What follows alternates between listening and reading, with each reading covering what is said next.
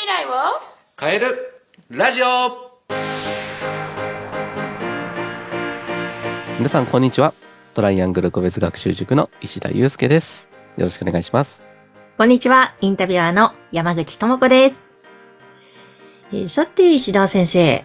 今日はですね、ぜひ聞きたいことがあるんですけれども、まあおそらく塾でも数学が苦手とか、英語が苦手ですとか、そうやって悩みを話してくる生徒いると思うんですけども、その苦手なことを得意にする方法、教えてください。はい。そうですね。すごくざっくりとしたテーマになってくるのでですね、ちょっと難しい内容にはなるんですけど、うん。あのーね、今この多分配信となる頃は7月中旬ぐらいになると思うので、ちょうどね、夏季講習が始まっていく時期になっていくので、あのね、受験勉強とか、ね、夏休みの苦手を克服する上で、ね、参考になればなっていうふうに思うんですけれども、なんかこう、苦手を得意にする方法っていうところで、今か、テーマにはしたんですけど、なんかこう、ちょっと、あの、考え方を少し変えてみて話をするとですね、はい多くの、その、新しいことをね、学ぶと、それって、最初は全部できないところから始まっているっていうところですね。うん。うん。わかります？わかります。例えば、山口さんだったら、アナウンスのアナウンサーの仕事。うん。っていうのを始める。一番最初の時って、話し方もわからなければ、なんとなくこんな感じかなって始まっていったところってありませんでしたか？いや、あります、あります。もう手探りでしたね。探りですよね。はい。なので、あの、皆さん、あの何か新しいことを始めたり、新しいことを学ぶっていうところは、もうゼロからのやっぱスタートになるわけなので、みんなできないところ、苦手なところからスタートしてるって考える方もできるってことなんですよね。確かにそうですね。みんな最初はそうだということですね。そうまあ、例えば私だと苦手だったことで得意になってきたこと、まあ、いくつかあるんですけど、例えば、昔めちゃくちゃ苦手だったのが勉強。うん。勉強めちゃくちゃ苦手でした。へえ、あ、そうだ、おっしゃってましたね。そう。めちゃくちゃ苦手だったんですよ。で、あとは、あの、人前で1分間で話しなさい。これすごく苦手だったんですよ。うん。めちゃくちゃ苦手だったんですよね。もう額から汗が出ちゃうみたいな。そんな、何喋っていいかわかんなくなる。わかんなくなって混乱しちゃうみたいな、そういうことがあったりとか。うん。っていうのがあある中でですね、まあ、比較的得意だったのは運動の方は結構得意だったんですけど、うん。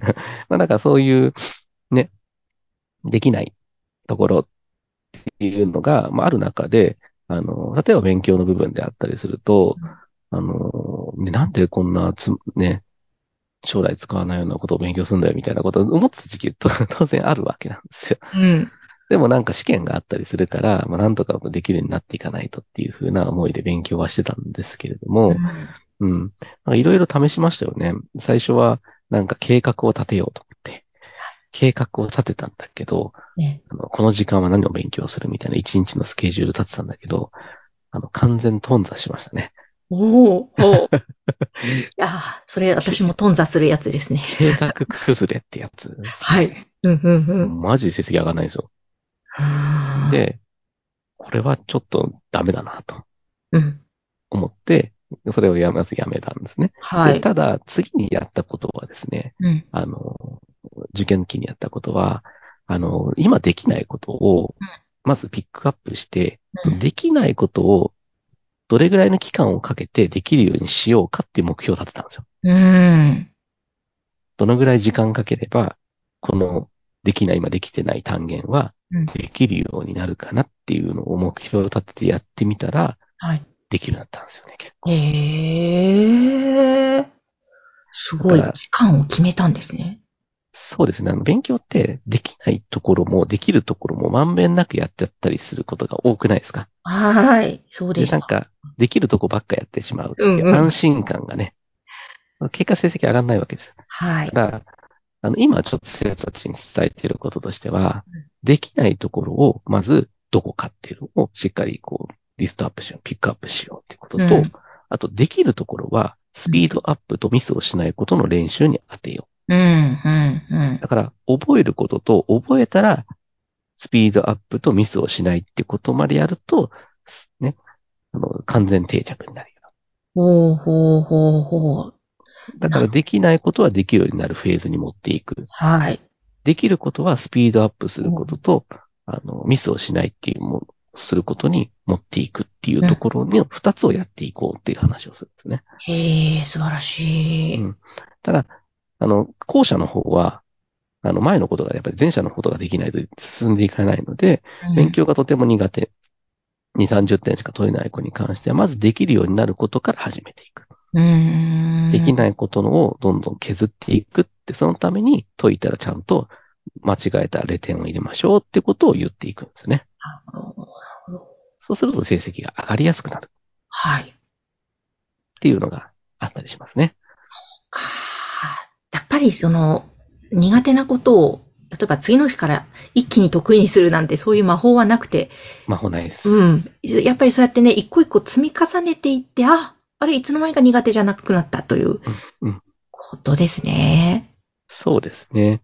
だから私が特に意識しているのは、まあ、自分のことで意識していたのは、あの、何かこう目標が、例えば100点にしようとかで目標があったときに、うん。それを、あの、どんなことをやればその100点に近づくのかっていうことの、まず全体像をしっかりこうイメージすることと、うんでそれをできないところがいくつかあったときに、それらをできるようにするためには、どれぐらい時間がかかるだろうって、時間のところはすごく意識しましたね。うーん。であとは余裕を持たせる。要は1週間前にその科目を勉強し、テストを受けても100点が取れるように1週間前までにはできるようにして、残りの1週間は調整期間とかに当てようみたいなことはしてましたね。ええいやー、すごいな。本当そのスパンでちゃんとね、やっていけば、いやー、そら上がりますね、成績。そうですね。気づくのがちょっと遅すぎましたね、私は。いつぐらいに気づいてそれをやってたえーっと、あの、やっぱり高校3年生まで野球やってたんですよね、私ね。そっかそっか。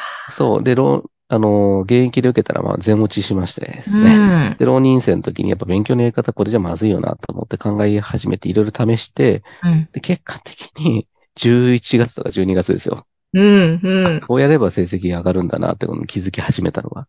うん。だから残り2、3ヶ月しかないわけですよ。はい。でもできる、でもそれでもできるようになったことが結構多くて、うん。まあ一応大学には合格できたっていうふうにはなったんだけど、うんそれがね、やっぱり中学生とか高校生のうちから分かってたらもうちょっと違う勉強があったのかなっていうのは思ったりはしますよね。うーん、なるほどね。いやー、今日のお話参考になったと思います。ぜひですね、ちょっと皆さんもそこを、あの、真似して、まずやってみると、多分これ結構変わるんじゃないかなと思いますそうですね。ちょちょっとあの一応語弊がないことを言ってる、うん言っておくと、あくまでこう一例なんですよ、私のこのやり方。で、いろいろ試していく中で、自分に合ったやり方っていうのが分かっていくと思うので、まずこうやってみないことには、あの、経験してみないことには、自分に合うやり方なのか、合わないやり方なのかっていうのは、出ますんで、うん。うん、まず、ね、こういう一例のことを試してみるっていうところをですね、ちょっと実践してもらえればなっていうふうには思いますね。そっかそっか。そうか、ありがとうございます。そこも大切ですね。やったのに全然ダメだったというか、合わなかったとかね、そんなで挫折しないでほしいですね。自分に、じゃあ、じゃあ自分に合うのはどうかなって、また模索して、自分のオリジナルを見出せばいいわけですね。一つの成功をつかむのに、9の失敗はあると思った方がいいです。あー、いいお話。そうですね。うん。だから落ち込まないことですね。いちいち。最後までけ成果が出るまで頑張り続けることっていうのが大事ってことですね。大事ですね。いやー、ぜひ皆さん参考にしてください。そして、石田先生の塾の情報、ぜひ気になった方は、塾のホームページが番組の概要欄に掲載されています。ぜひこちらご覧ください。えー先生、今日もありがとうございました。はい、ありがとうございました。